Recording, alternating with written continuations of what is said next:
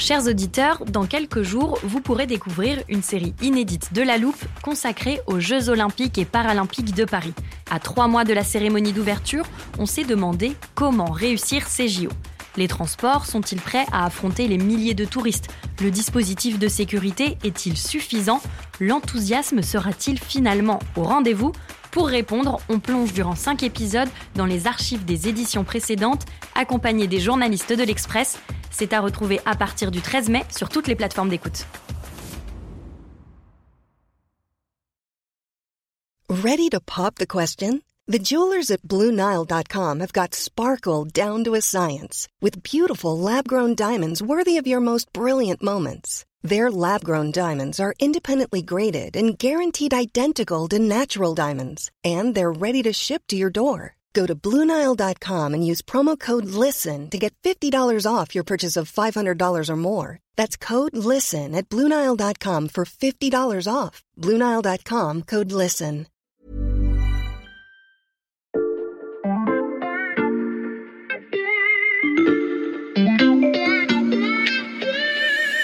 Le pangolin est innocent et le vrai coupable court toujours. C'est un puzzle de bribes d'infos qui a été assemblé euh, bout à bout par des scientifiques enquêteurs un peu partout dans le monde. Si cette théorie de l'accident euh, de laboratoire se confirme, eh bien, ça change complètement les choses en fait.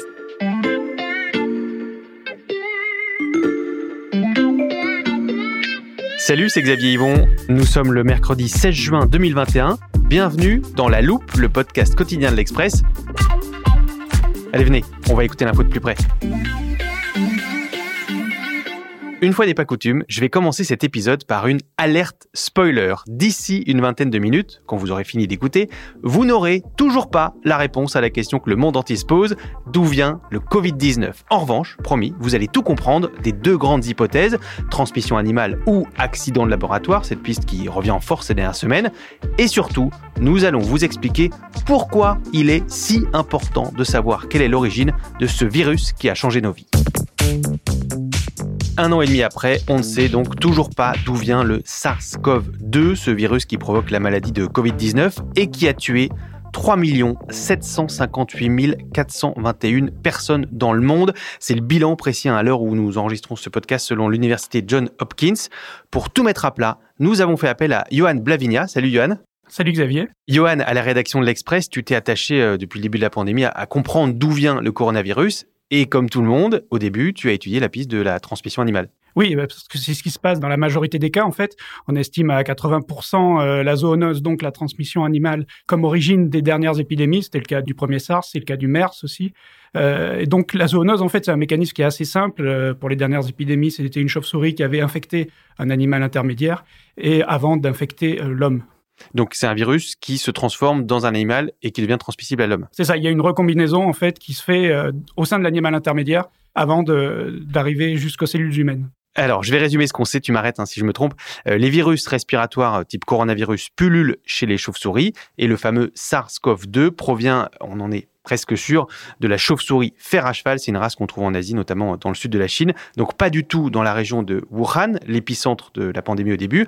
Il faut donc euh, réussir à faire le lien et à trouver euh, le fameux animal intermédiaire qui a attrapé le virus de la chauve-souris et qui l'a transmis à l'homme. Dès janvier 2020, euh, on s'est attaché à le trouver. C'était l'enjeu. parce qu'on était sûr à ce moment-là que c'était une zoonose compte tenu des dernières épidémies. Et rapidement, il y a un suspect qui se dégage. C'est un petit animal euh, à écailles euh, qui vit pas en Chine d'ailleurs, euh, qui s'appelle le pangolin, que le monde a découvert à, ce moment-là. Pourquoi le pangolin a été accusé assez rapidement?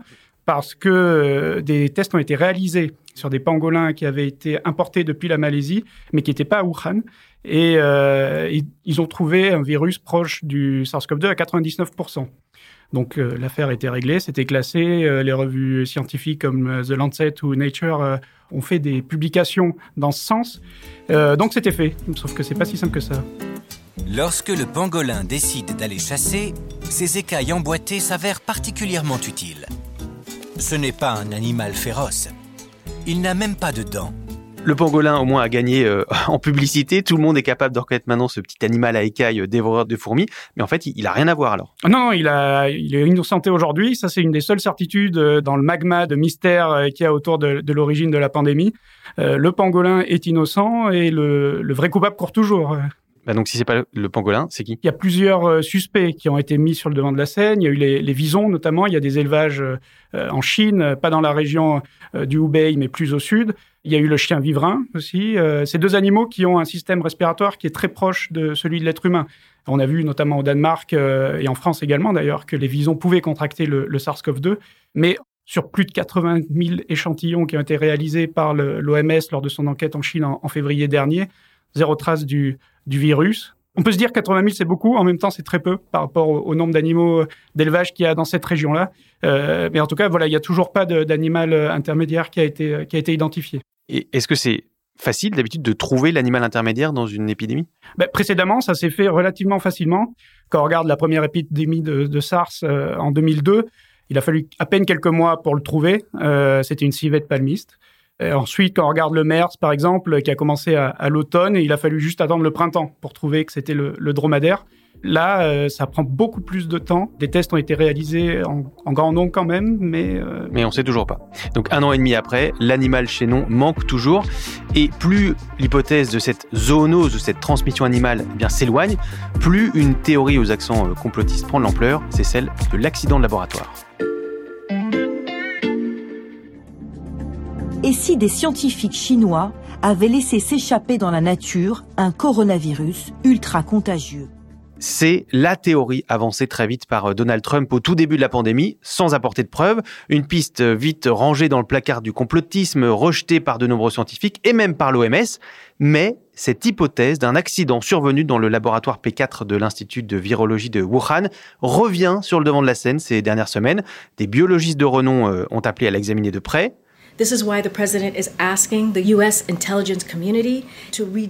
Et comme l'explique l'une de ses porte-paroles, Joe Biden a lancé ses services de renseignement sur cette piste.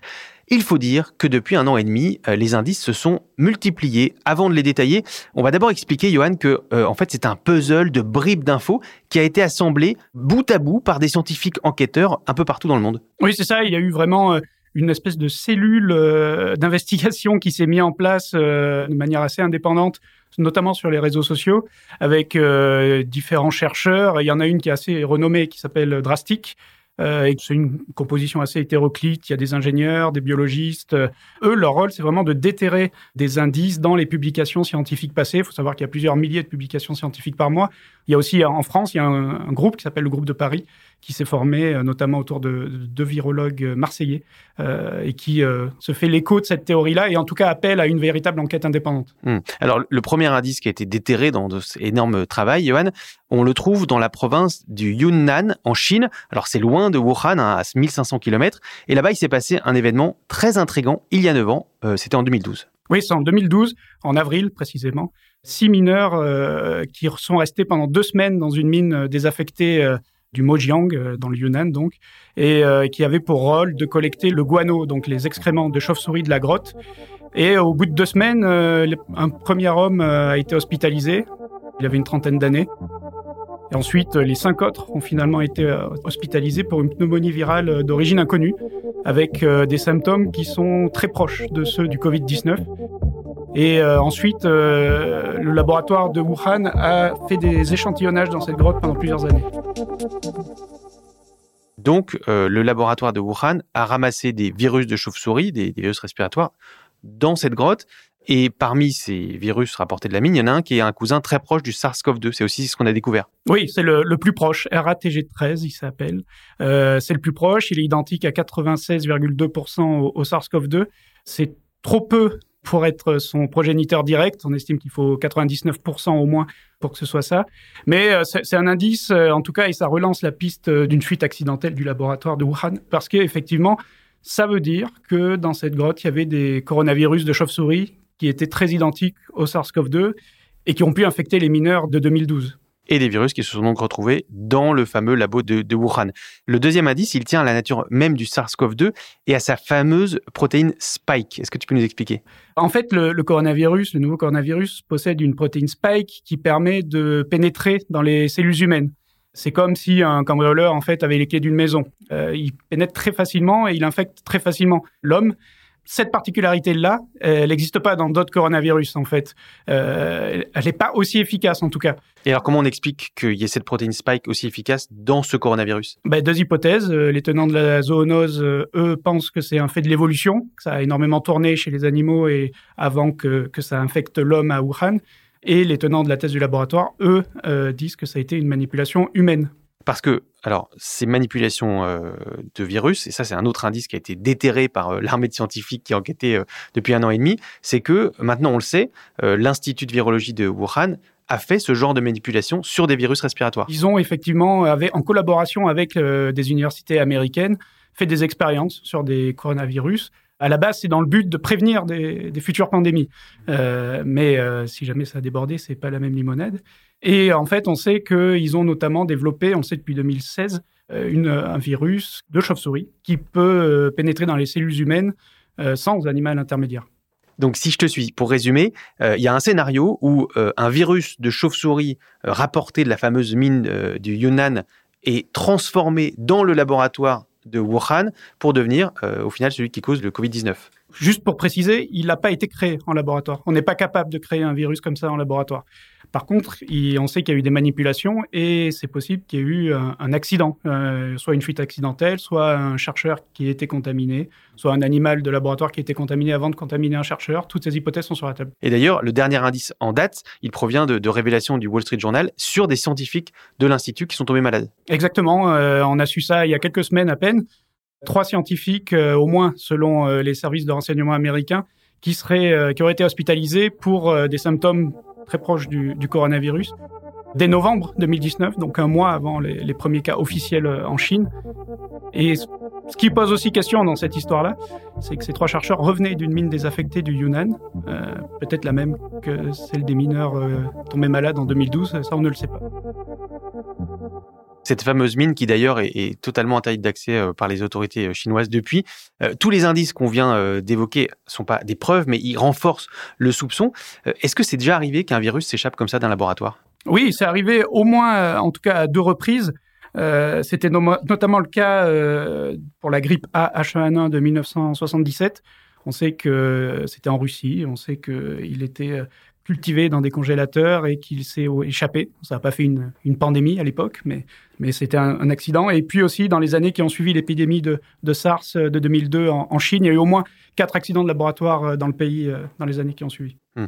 Est-ce que, franchement, euh, Johan, toi qui travailles là-dessus depuis un an et demi, est-ce que tu penses qu'on saura vraiment un jour d'où vient le Covid-19 euh, je sais pas, c'est pas c'est pas sûr. Les chercheurs que, que j'ai interrogés sont divisés aussi sur la question. Euh, certains pensent que si c'est une zoonose, on le saura un jour. Certains pensent que si c'est une fuite de laboratoire, en revanche, il faudra soit un changement de régime, euh, soit un lanceur d'alerte. Euh. Oui, en fait, il va bien falloir trouver parce que vous allez l'entendre, connaître l'origine du Covid-19, eh bien, c'est un enjeu primordial pour notre avenir. Alors, j'accueille Stéphanie Benz du service Sciences de l'Express et, Cyril Pluyette du service Monde qui nous ont rejoints en studio. Bienvenue à tous les deux. Bonjour. Bonjour. D'abord, Stéphanie, toi, ça fait un an et demi que tu travailles sur cette pandémie. Tu es un peu, euh, on va dire, la Madame Covid de la rédaction. Alors, j'imagine déjà que toi-même, personnellement, tu aimerais bien connaître l'origine de ce, virus qui t'occupe pas mal. Mais pour le monde, pourquoi est-ce que c'est essentiel de savoir d'où il vient? Alors, c'est essentiel parce que, euh, évidemment, ça me permettrait de prévenir de futures épidémies qui pourraient survenir.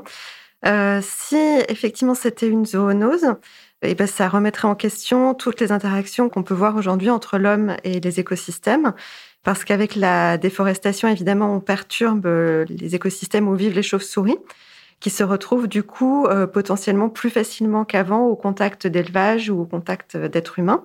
Dans le même temps, ça questionne aussi les pratiques d'élevage intensif et le commerce d'animaux vivants. Euh, puisque le, après l'épidémie de SRAS de 2002-2003, la Chine s'était engagée à réguler les marchés d'animaux vivants et on s'est rendu compte après coup que finalement ça n'avait pas été fait ou pas suffisamment. Ça c'est si c'est la zoonose, mais si c'est l'accident de laboratoire, c'est pas la même réponse. S'il s'agit d'un accident de laboratoire, ça veut dire qu'il faudra renforcer la réglementation euh, qui s'applique euh, aux recherches sur les virus dangereux et notamment aux expériences gain de fonction, donc aux expériences qui visent à manipuler les virus pour les améliorer, les rendre plus transmissibles, etc.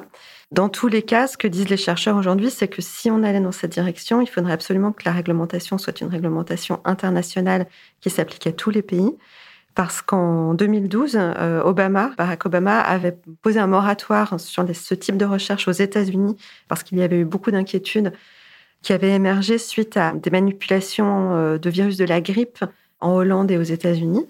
Donc la conséquence politique, ça avait été un moratoire aux États-Unis. Et en fait, on est en train de se rendre compte que de ce fait, les laboratoires américains, notamment le NIH, enfin les laboratoires financés par le NIH, qui menaient ce genre d'expérience aux États-Unis, les ont transférés indirectement, notamment dans les laboratoires de Wuhan en Chine.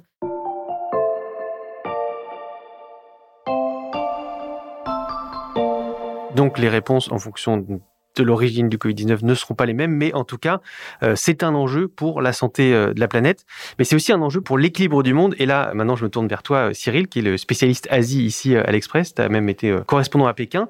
ce qui se joue en toile de fond de cette enquête sur les origines, bah, c'est la rivalité Chine-États-Unis. C'est exactement ça. On est dans un contexte où il y a une rivalité croissante entre la Chine et les États-Unis pour la domination mondiale. Les Chinois veulent remplacer à terme les États-Unis. Et en toile de fond, il y a vraiment une guerre des récits euh, sur, cette, euh, sur cette pandémie. Si cette théorie de la fuite de laboratoire, l'accident de laboratoire se confirme, en fait, ça vient euh, percuter brutalement le récit que la Chine essaye de faire de cette crise. Ce que la Chine essaye de faire passer comme récit, c'est qu'on ignore absolument l'origine de cette pandémie, donc la Chine n'en est absolument pas responsable. par ailleurs, qu'elle a su très très bien contrôler cette épidémie grâce à la supériorité de son régime par rapport aux démocraties occidentales. Et puis elle essaie aussi de se donner l'image d'une puissance euh, responsable qui distribue des vaccins aux pays en voie de développement, contrairement à un Occident égoïste. Hmm. C'est une sorte de soft power. Voilà. Et donc, en fait, si cette théorie de l'accident euh, de laboratoire se confirme, eh bien, ça change complètement les choses, en fait. C'est-à-dire que on passe d'une catastrophe naturelle à laquelle euh, le monde entier a été confronté à une catastrophe qui a été provoquée au mieux par une négligence et puis peut-être aussi par une volonté euh, d'étouffer des problèmes au départ. Donc ça change complètement les choses. Et ça, que la Chine n'est plus euh, supérieure et, euh, et, altruiste, elle est négligente ou incompétente. Exactement, et ça risque évidemment de créer, alors que le sentiment anti-chinois est quand même très fort dans le monde et ne cesse de croître, comme le montrent des études récentes, mais eh évidemment, si cette hypothèse se confirmait, ça créerait énormément de rancœur et de colère contre la Chine. Ce serait loin d'être anodin. Et les États-Unis marqueraient à l'inverse énormément de points dans ce combat de soft power entre les deux superpuissances. Et, ces éventuelles tensions entre la Chine et, les États-Unis, ça peut prendre quelle forme? Ça peut prendre différentes formes euh, d'intensité euh, graduée. Ça peut aller évidemment de déclarations extrêmement agressives comme en sont devenus spécialistes les fameux loups combattants de la diplomatie chinoise, mais ça peut aussi être des sanctions commerciales. C'est comme cela que la Chine a réagi à l'initiative australienne de lancer une enquête sur les origines du Covid l'an dernier, qui a été punie par les Chinois par ces sanctions. Et puis ça peut aller euh, à l'extrême jusqu'à des tensions sur le terrain. On a bien vu que lorsqu'il y avait des fortes tensions entre la Chine et l'Inde, il y a eu des heurts extrêmement violents euh, à la frontière himalayenne entre les deux pays. Hmm. Bah, on va suivre ça de très près. Merci à tous les trois, Johan Blavinia, euh, Stéphanie Benz et Cyril Pluyette. Votre dossier complet sur les origines du Covid-19 est à retrouver bien sûr sur le site de l'Express. Voilà, alors vous ne savez toujours pas d'où vient le virus, mais on espère vous avoir euh, éclairé sur les enjeux de cette enquête. Et si c'est le cas, eh bien n'hésitez pas à nous mettre plein d'étoiles sur vos plateformes d'écoute et à vous abonner sur euh, Apple Podcast, Deezer ou Amazon Music par exemple. Cet épisode a été fabriqué avec Louis Coutel, Margot Lanuzel, Mathias Pengili et Lison Verrier. Retrouvez-nous pour passer un nouveau sujet à la loupe.